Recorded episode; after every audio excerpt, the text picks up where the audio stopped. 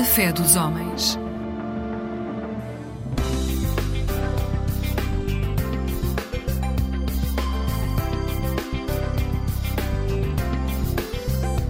Eclésia Igreja Católica.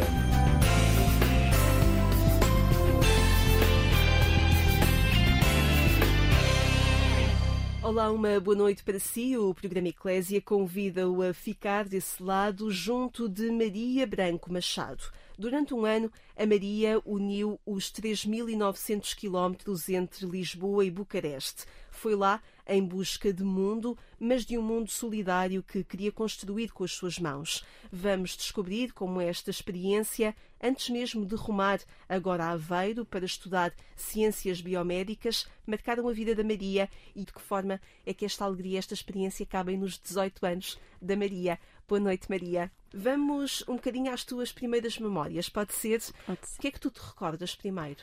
Eu acho que a minha memória mais antiga é o dia em que o meu irmão nasceu. Uh, eu lembro-me de ir dormir a casa, não me lembro especificamente de todas as coisas, mas lembro-me vagamente de ir dormir a casa da minha avó e do meu pai me ir buscar e estar à porta do quarto do hospital.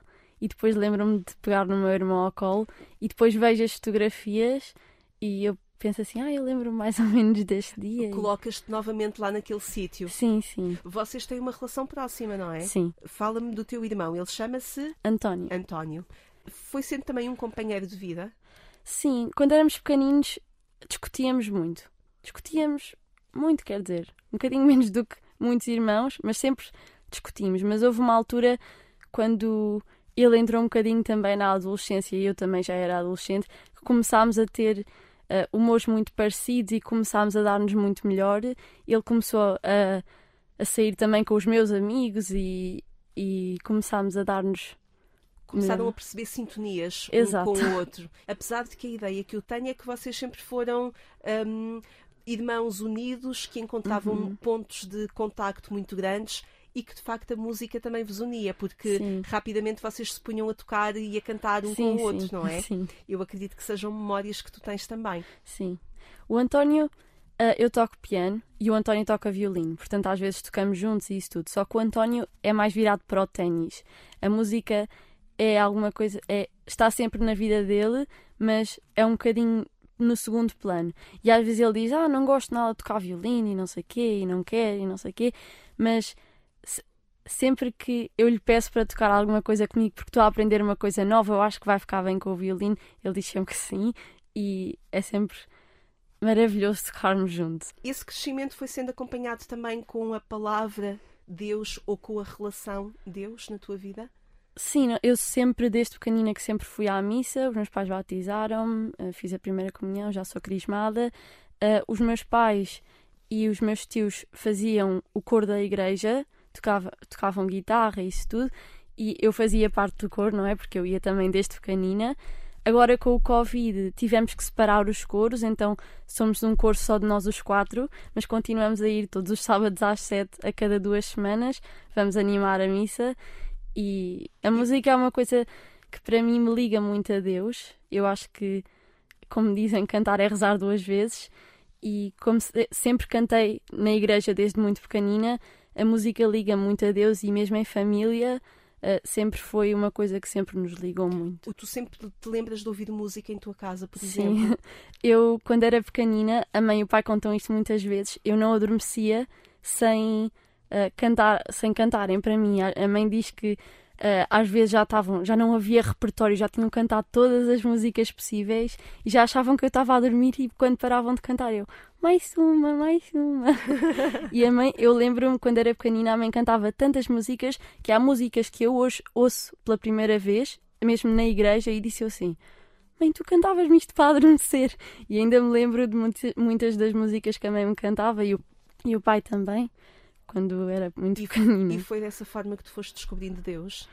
Sim, desde pequenina sempre tive uma relação muito próxima com Deus e Jesus, acho eu, que era.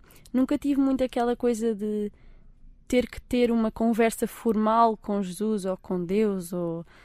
ah, sempre que eu queria rezar, era só como se estivesse a falar com um amigo meu da escola. Sempre sentiste E- isso? Sim, fechava os olhos, às vezes quando era pequenina, quando, quando fiz a primeira comunhão, sentia que precisava, que era, que era obrigatório eu estar de joelhos ou uma coisa assim, mas mesmo quando eu sentia que tinha que estar de joelhos para rezar ou que tinha que só rezar na, na igreja ou assim, sempre foi uma coisa muito fechar os olhos e falar como se estivesse a, a falar com um amigo meu da escola. Como se ele estivesse ao teu lado. Exato. Tu pedias para ir à missa todos os dias. Sim, tive uma altura, acho que foi quando tinha 8 ou 9 anos, que ia sempre à missa das 7 todos os dias. Porquê é que isso era importante para ti?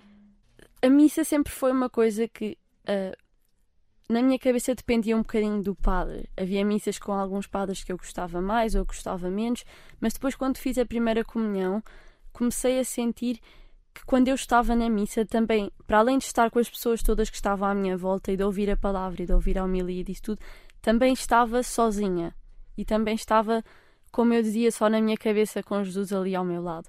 E às vezes, nessa altura, sentia muito bem estar na igreja e estar só ah, assim num momento de introspectiva, com tanta gente à minha volta e sentir que, mesmo com as pessoas todas à minha volta e que estávamos todos a fazer a mesma coisa, eu ainda tinha ah, o meu, a minha individualidade na minha fé.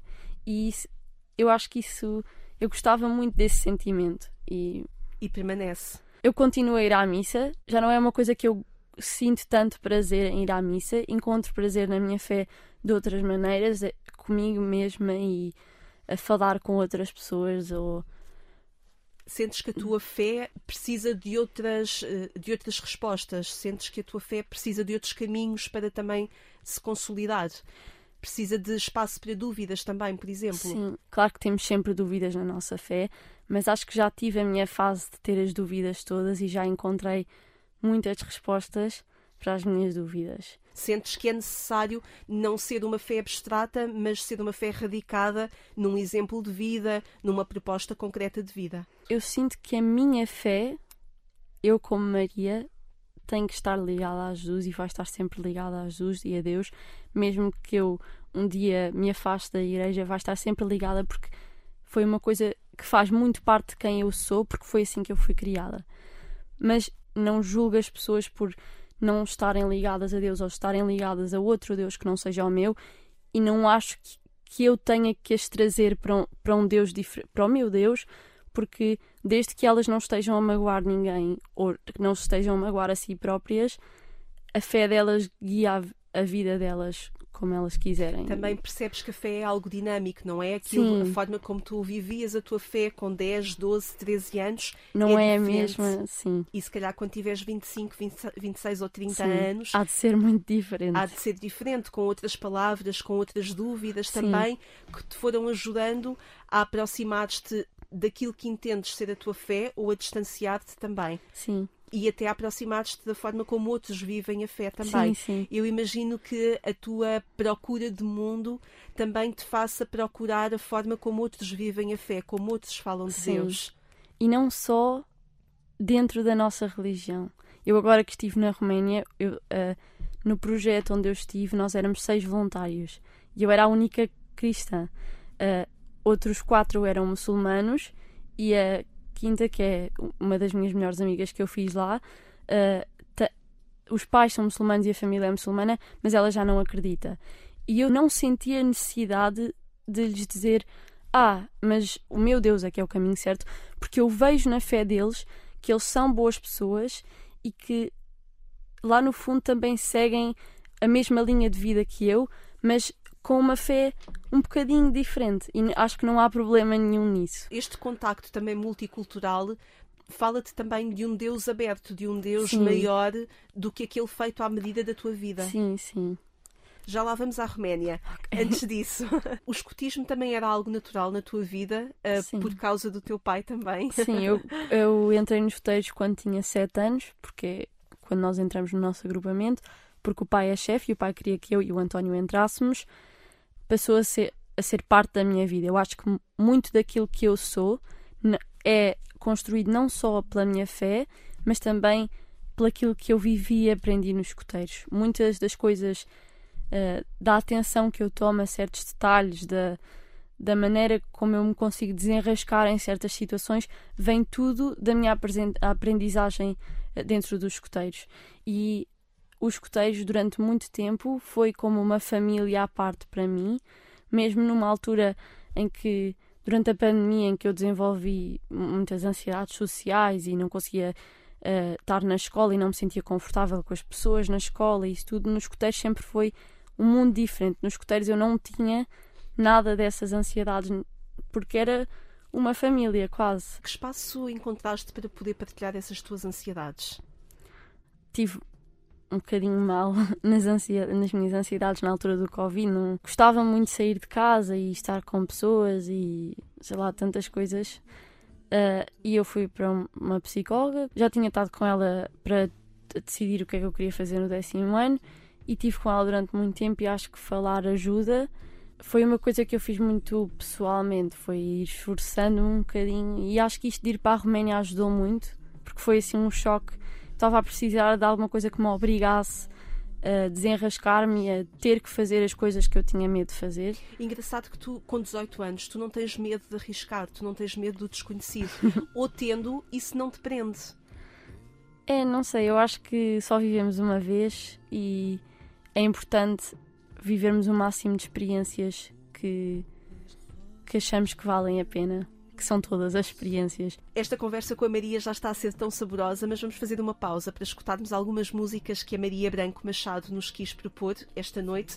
Acho que são músicas também muito curiosas, porque revelam uma sonoridade moderna, mas assente numa tradição que também não deixa de explicar a nossa história e o nosso ser português. A Maria trouxe-nos duas músicas, uma delas já vamos escutar mais à frente. Vamos começar por Foi Deus, aqui numa uh, sonoridade do projeto Amália Hoje.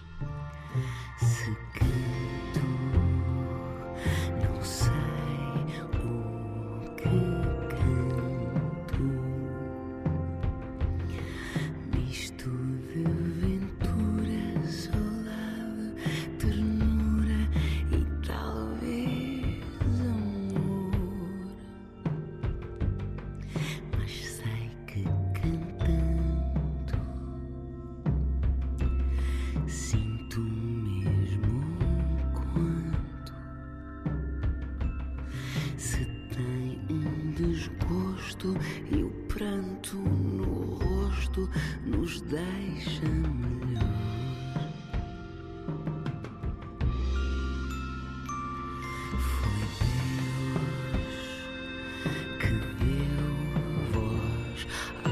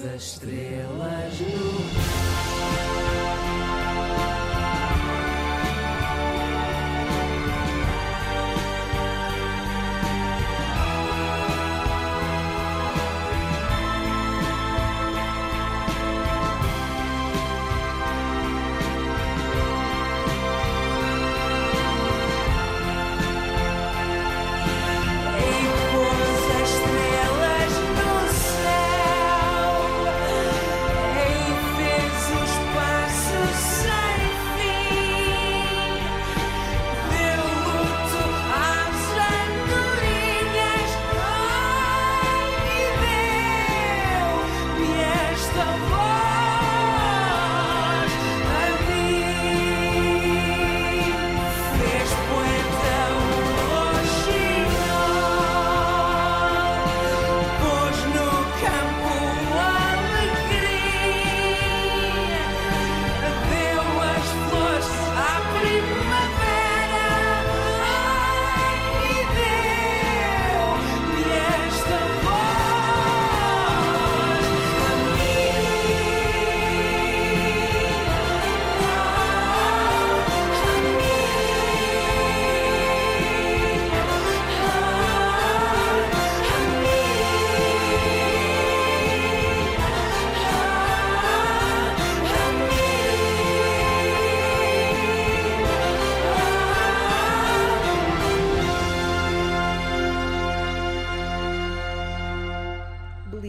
Projeto este do Amália hoje.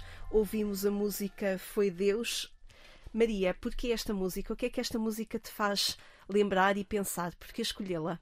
Uh, o pai e a mãe tinham o CD de Amália hoje no carro e ouvíamos muitas vezes as músicas e eu lembro-me das vezes nem estarmos a ouvir música e eu pedia sempre especificamente esta música do Foi Deus. E sempre foi uma música que eu gostei muito porque é de uma harmonia e passa de uma, de uma parte tão calma e tão sussurrada para uma parte que se sente tanto e é, os sons sente-se tudo dentro cá dentro é e é uma música belíssima, não só pela tradição também que encerra em si, mas por uhum. esta nova sonoridade que não deixa também de ser curioso, porque hum, nesta música e no resultado desta música eu vejo um bocadinho também o teu percurso, que é com os pés crescendo na tradição que te foi sendo dada, mas com vontade de olhar novas coisas com a tua vida, uhum. com os uhum. teus olhos, de construir novos caminhos, de descobrir que caminhos é que vão construir a tua vida. Vamos à Roménia. Antes ainda de irmos a Aveiro, vamos à Roménia. Porquê é que decidiste ir? Eu não sabia o que é que eu queria fazer uh, na universidade, no ensino superior. Eu, no início do décimo ano, falava em uh, medicina, falava em engenharia aeroespacial, falava em muitas coisas uhum. muito importantes.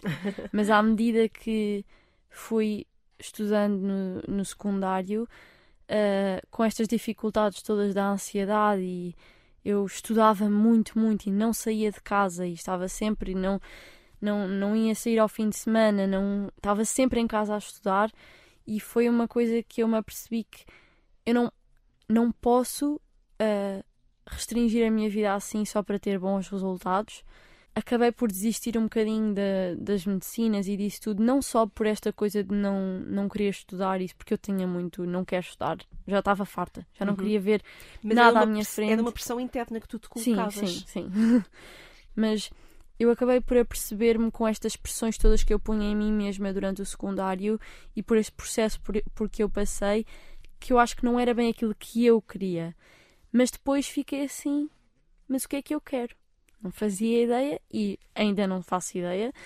E houve uma altura que um, um dos meus melhores amigos me enviou um TikTok sobre uma rapariga que estava na Dinamarca a, fazer um projeto de voluntariado e que lhe pagavam uh, para comer e isso tudo, e que ela podia fazer o voluntariado e viajar ao mesmo tempo. E depois, uh, nesta altura que eu estava assim, não sabia o que queria fazer e tinha que escolher um curso e isto tudo, eu voltei a lembrar-me desse TikTok e fui lá ver e fui ao site e fui ver o que é que aquilo era. E o site era do Corpo Europeu de Solidariedade. Exato.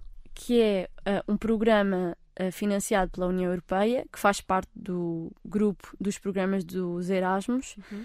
em que jovens de 18 aos 30 anos uh, se inscrevem para ir fazer um projeto de voluntariado fora do seu país ou dentro do seu país, porque lá eu conheci pessoas que estavam a fazer, que eram romenas e que estavam a fazer este projeto na Roménia. Cada projeto tem o seu tema de atuação. atuação. E surgiu um bocadinho aqui com uma possibilidade de tu respirares. Sim, Exato. E eu vi aqui isto e pensei, se eu conseguisse convencer a mãe e o pai, era uma coisa que era isso mesmo, de uma oportunidade para eu respirar, mas também para uh, me desafiar no que consta aquelas ansiedades todas que eu tinha e, nos, e nesses medos todos, e eu sabia que era uma coisa que eu precisava. Um, sei que este projeto não foi exatamente aquilo que tu gostarias de que fosse. De qualquer forma, foi uma experiência muito humana e muito forte também. Sim. Em que é que te decepcionou e em que é que te inspirou também este uhum. projeto? Uh, o projeto para onde eu fui chama-se Run for Sport, Run for Solidarity. É um Vamos projeto traduzir, que corre pelo, pelo desporto, desporto corre, corre pela, solidariedade. solidariedade. E o objetivo do projeto era levar o desporto e a vida saudável aos jovens de Dragashan, que era a cidade onde eu estava. Uh, e eu pensei que fosse uh, um projeto que tivesse um, um horário definido e que eu fosse trabalhar 6 horas por dia, porque era isso que estava definido no meu contrato. E eu achei que ia para um projeto que, que já, já estava estruturado. Exato. E não.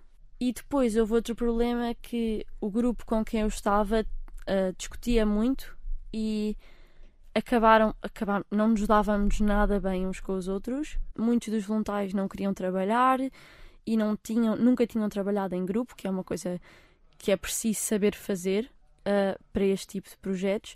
E acabámos por não fazer muitas atividades. E, claro que impactamos sempre os jovens com quem trabalhamos, mas eu estava à espera de ter um impacto maior. O que é que isto te deu a, a, ti de mundo, desse mundo que tu querias conhecer, desse mundo que tu querias descobrir? O que é que te deu? Tive muitas dificuldades a ultrapassar isto do grupo não se dar e das mesquinhices todas que havia e das pessoas que eu dizia bom dia e como estavam chateadas com alguém com quem eu me dava não me respondiam e mas à medida que eu fui avançando no, no projeto e nesta experiência eu fui-me apercebendo que independentemente de quem as outras pessoas são eu não posso deixar de ser eu Nunca pensaste vir embora? Apesar das coisas não estarem a resultar como tu tinhas pensado? Não. Uh, pensei em vir visitar, principalmente no Natal, estava um bocadinho. Foi a altura em que comecei a perceber melhor que que se calhar não ia ser exatamente Sim. aquilo que tu pensavas. E passar o Natal sem a família e estava ali a pensar, eu quero imenso ir passar o Natal com eles e queria vir a Portugal. Acabei por não ouvir, mas depois vim na Páscoa. Foi importante também não desistires. Sim, porque acabei por ter outras experiências de que não, está, não era aquilo que eu planeava, mas acabei conhecer, por conhecer muitas pessoas de nacionalidades diferentes e de culturas completamente diferentes das minhas e para além disso acabei por viajar e perceber o que é que é isto, viajar e ganhei uma paixão enorme por viajar e apercebi-me que não é assim tão difícil. E, portanto, o balanço é positivo. Sim. Isso que tu foste fazer, mesmo com, um, com decepções pelo caminho, é ir descobrir o mundo. é ir descobrir as pessoas. Sim. E com 18 anos, quando estamos disponíveis para, para que isso aconteça, é também uma, uma oportunidade de crescimento. Tu sentes-te uma Maria mais crescida do que aquela quando foste. Sim, sim. E tenho uma visão do mundo completamente diferente do que aquela que eu tinha quando fui para lá. E que importância teve este balão de oxigênio? Mesmo que não tenhas todas as respostas sim, já. Eu apercebi-me que é isso, não interessa. Não, ninguém sabe o que é que quer ser quando tem a minha idade não é, um, não é o maior problema que eu vou ter na minha vida, está longe disso e eu tenho muito tempo para descobrir aquilo que eu quero fazer. O que interessa é que eu agora vou estudar uma coisa que eu penso que vou gostar de estudar e depois logo se vê. E foi um ano que me deu esta mentalidade de viver agora e não preciso estar a planear todos os momentos da minha vida porque vai, vai tudo correr diferente daquilo que eu estava à espera e o que interessa é que eu esteja feliz agora e que não esteja a magoar ninguém, nem a mim mesma. E, e tudo se vai resolver. frente. Vamos regressar à música. Esta noite conversamos com Maria Branco Machado. Vamos escutar novamente o grupo Amália hoje, agora com a música Fado Português. O fado nasceu um dia, quando o vento mal volia e o céu, o mar prolongava.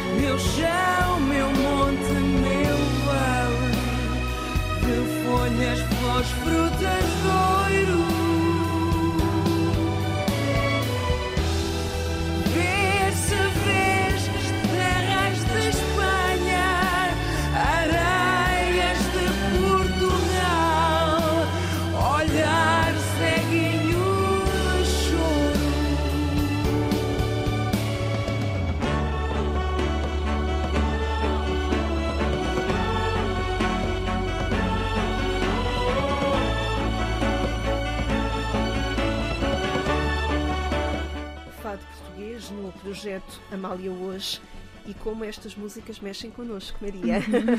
Obrigada por trazeres. Porquê? Porquê fado português? Porquê Amália hoje? Mais uma vez, a musicalidade disto tudo, as harmonias, faz-nos sentir de uma maneira que eu nem sei explicar porque é que Mexe eu gosto da contigo. música, é só ouvir e as pessoas percebem.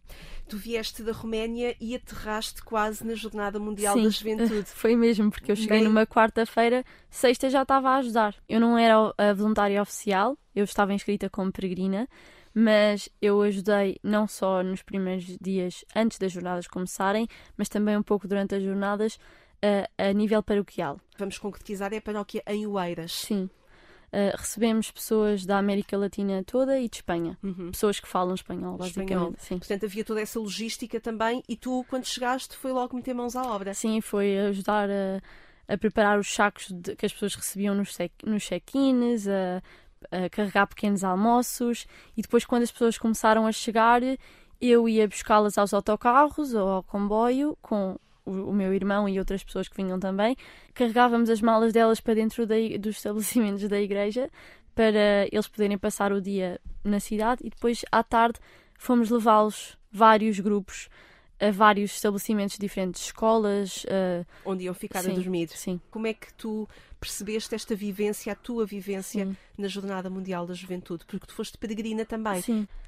Não sei, foi foi muito bom, porque eu o último mês que estive na Roménia estive um bocadinho sem fazer nada, porque era já uh, férias dos, uh, da escola, então já não podíamos ir às escolas fazer apresentações. Estive muito sozinha e muito sem fazer nada. E depois cheguei cá e estive com tanta gente e a fazer tantas coisas que me preencheu assim de uma maneira que eu estava a precisar.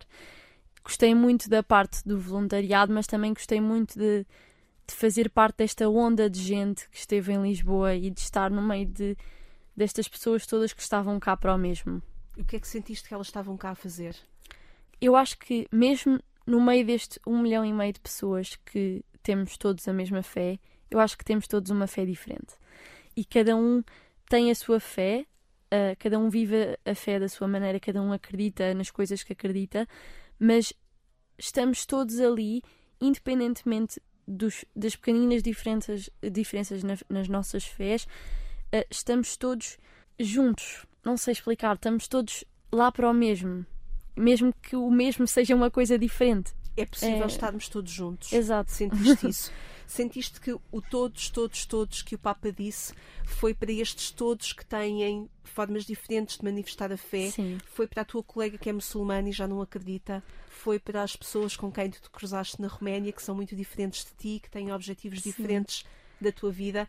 É para todos estes? Eu senti que estes todos falou muito para aquelas pessoas que se sentem rejeitadas pela sua própria fé. Porque eu acho que a Igreja tem preconceitos que acabam por afastar as próprias pessoas da Igreja. E eu acho que há muitas pessoas que se afastam porque deixam de acreditar, e eu acho que não há problema nenhum nisso, mas há pessoas que se afastam porque sentem que não podem fazer parte da Igreja, por causa destes preconceitos que a Igreja tem. E apesar de ainda terem fé, sentem que não não estão autorizados a tê-la. E eu acho que este todos, todos, todos do Papa Francisco foi muito importante para todas essas pessoas que se sentem afastadas do seu próprio Deus e têm que perceber que Deus ama toda a gente, independentemente de quem nós somos, daquilo que fazemos. Ele só quer que nós nos amemos uns aos outros e se nós queremos estar na igreja, temos que ser aceitos na igreja, independentemente de quem somos. O Papa Francisco, quando diz para os jovens não aceitarem respostas fáceis que anestesiam, tu foste em busca das respostas difíceis e mesmo que não as tenhas, foste em busca delas. Sentes que isso pode ser para ti também Sim, e que por isso não te sentes sozinha na tua procura. exato. Sim. O Papa Francisco reconheceu que talvez os jovens sejam sedentos, inquietos, incompletos, desejosos de sentido e de futuro. Ah, mas não faz mal ser assim. Sim, eu acho que o Papa Francisco é um Papa tão importante para a nossa geração, porque eu acho que ele percebe a dificuldade que é nascermos neste mundo que já está um bocadinho condenado das alterações climáticas e de todos os problemas que a nossa sociedade tem, que sempre teve, e que nós somos uma das primeiras gerações que nasce neste mundo que já sabe os problemas que tem e que às vezes nos assusta muito, porque nós temos, e com a internet e com a informação toda que temos na ponta dos nossos dedos, às vezes é muito assustador termos esta onda de informação. E eu acho que o Papa Francisco percebe o que é ser jovem, apesar de ele não o ser. 86 uh, anos. Exato. Sim. Na sociedade de hoje em dia. E eu acho que ele é um, é um Papa muito importante para nós porque ele sabe o que dizer para nos fazer sentir validados na nossa fé. Maria, muito obrigada por teres vindo ao programa Obrigada. Eclésia. Foi uma conversa maravilhosa. Obrigada por esses teus olhos que procuram o mundo e que procuram certezas no meio de tantas, de tantas incertezas que tens e que todos temos. Obrigada por manteres essa esperança e essa luz e nos poderes iluminar também com a tua vida e com a tua procura. Muito obrigada. Obrigada. E que corra tudo bem agora em Aveiro. que corra tudo bem. Obrigada. Obrigada. Obrigada a si também por ter estado connosco a ouvir esta conversa com a Maria Branco Machado pode voltar a escutar-nos a partir do portal de informação da Agência Eclésia ou então procure o podcast Alarga a Tua Tenda. Descubra outras conversas enquanto espera pelo nosso regresso já no sábado de manhã, pelas 6 horas, e também no domingo damos-lhe os bons dias, também pelas 6. Eu sou Lígia Silveira, desejamos-lhe uma excelente noite e uma vida sempre feliz.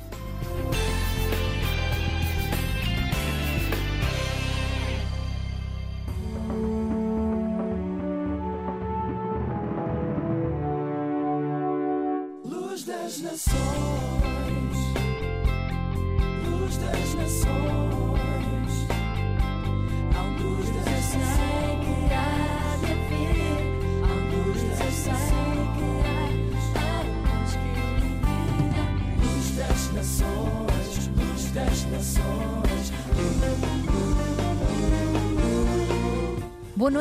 bem-vindos a mais um programa da Aliança Evangélica Portuguesa. Esperança para a eternidade. Hoje vamos viajar até ao futuro.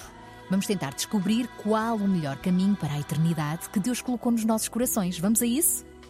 Então, bem-vindos a bordo. E para levantarmos voo, começamos com este tema de louvor a Jesus que nos eleva até ao céu.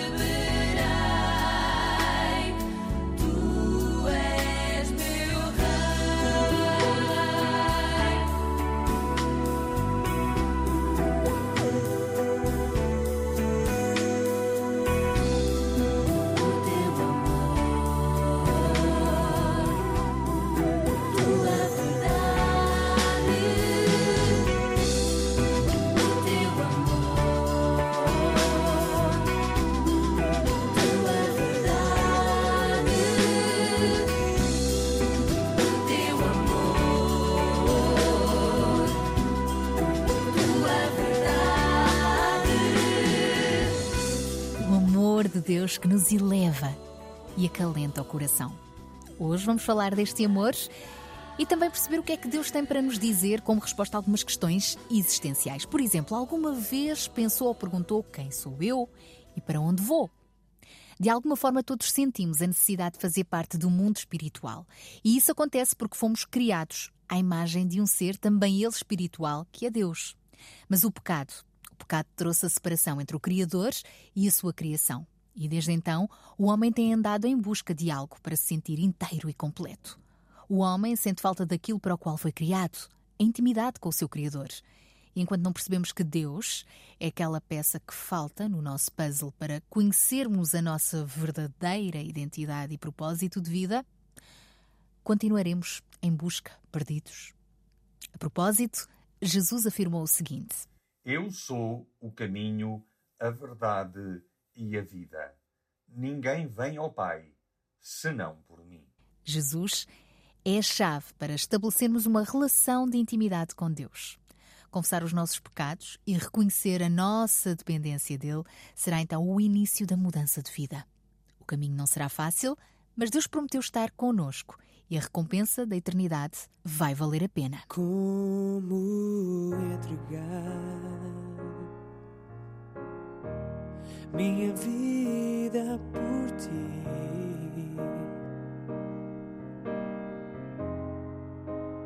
Como tu fizeste por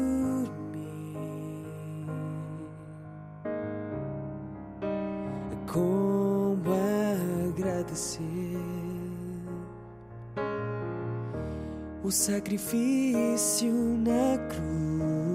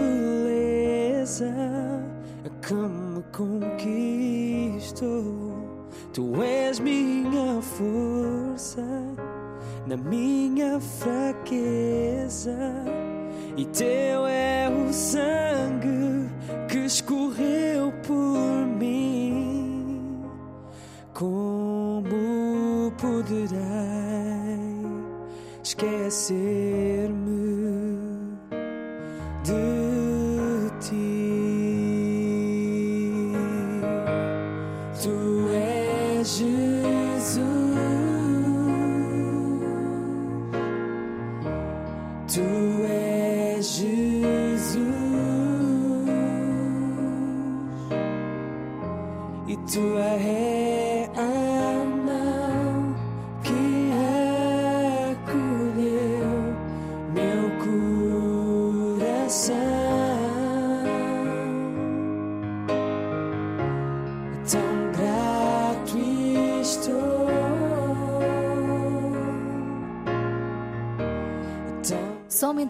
pode preencher o vazio da nossa alma.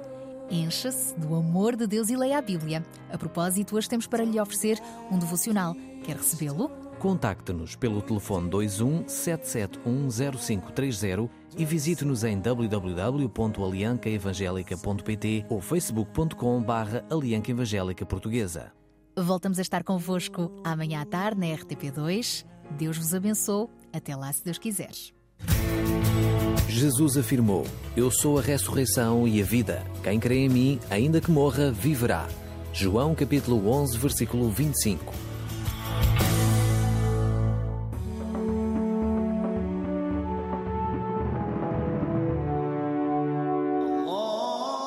الله أكبر الله أكبر أشهد أن لا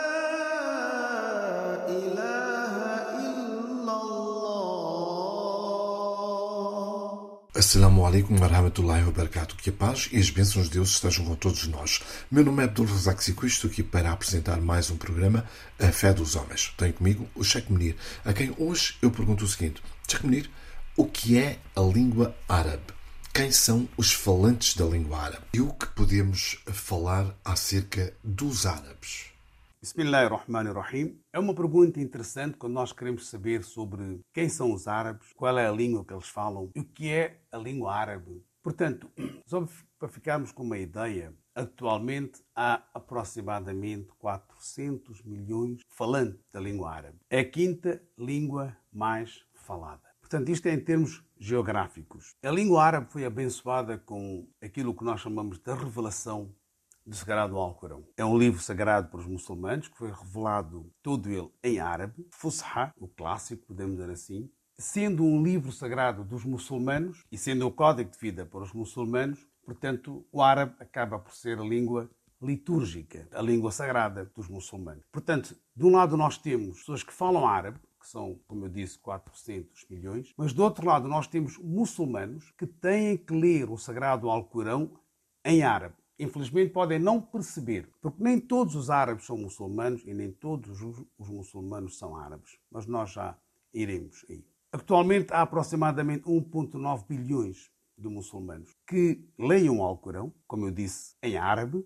Podem não, todos eles podem não perceber o que estão a ler, mas a leitura nas orações, a leitura do Alcorão nas orações, é obrigatório e tem que ser em árabe. Árabe é uma língua, árabe é um povo, esse povo fala a sua língua, que é a língua árabe, que é uma língua que não tem letras maiúsculas nem minúsculas. O alfabeto árabe tem 28 letras, tem 14 pronomes pessoais. Aliás, o árabe orgulha-se da língua. O árabe, eu não estou a falar aqui do muçulmano, estou a falar aqui de um árabe. Pode até não ser muçulmano, pode até ser. Orgulha-se da língua.